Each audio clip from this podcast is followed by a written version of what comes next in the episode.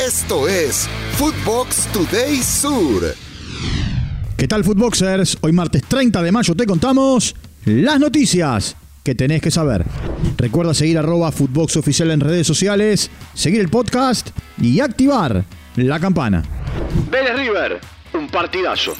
Los millonarios dejaron escapar la victoria en su visita al José Amalfitani al igualar 2 a 2 con el Fortín. Robert Rojas puso al frente a River en el minuto 26. Luego Lucas Prato lo empató en el 52.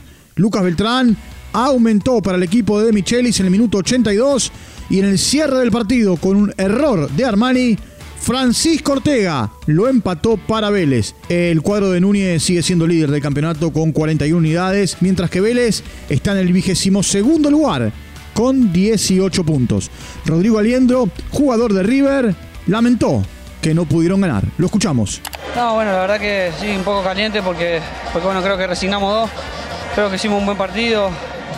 Quizá el segundo tiempo entramos, no sé, 5 o 10 minutos dormido, ahí nos, convirtieron y bueno, después cuando volvimos a hacer lo que, lo que venimos haciendo, digamos, eh, nos pusimos ventaja de vuelta y bueno, bueno al final nos, nos empataron otra vez, así que queda un poco caliente, pero bueno, hay que seguir.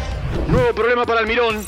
Malas noticias para Boca, luego de que Guillermo Paul Fernández sufriera una lesión muscular y será una baja sensible para el equipo Geneise de cara al partido frente a Arsenal del próximo jueves y también, probablemente, del partido de Copa Libertadores de la próxima semana. Scaloni convocó a Facundo Bonanote. El técnico del seleccionado argentino sumó a la lista de convocados para la gira por Asia a Facundo Bonanote, compañero de Alexis McAllister en el Brighton. La inclusión del jugador de la Premier se agrega a las novedades del plantel para los partidos amistosos del mes de junio, que contará con la presencia de Alejandro Garnacho y la baja de Lautaro Martínez. Sucumbe Rosario Central en el Florencio Sola.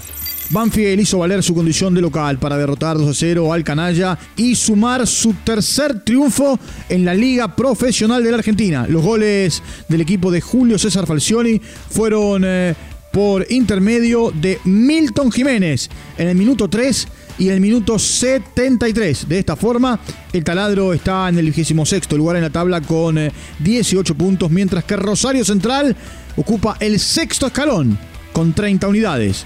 El goleador, Milton Jiménez, habló tras el partido. Sí, sí, la verdad que necesitábamos, necesitábamos mucho de esto. Teníamos partidos buenos, no podíamos convertir, incluso no podíamos ni empatar. Eh, hoy se ve reflejado que, que, hemos mejorado y ojalá, bueno, podamos seguir ganando también. Amargo empate para estudiantes.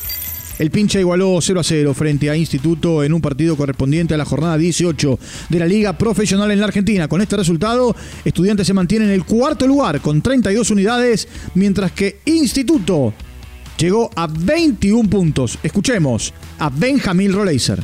Sí, sí, bueno, tal vez ahí cuando llegamos en la última instancia tratar de, convertir los goles en estos partidos más que son cerrados contra un, rival muy complicado que, que, bueno, presiona con la gente. Pero bueno, seguiremos trabajando para todo lo que viene porque es muy importante. Colón remontó en su casa. El conjunto sabalero vino de atrás para igualar 2 a 2 frente a Central Córdoba de Santiago del Estero en un partido disputado en el estadio Brigadier Estanislao López.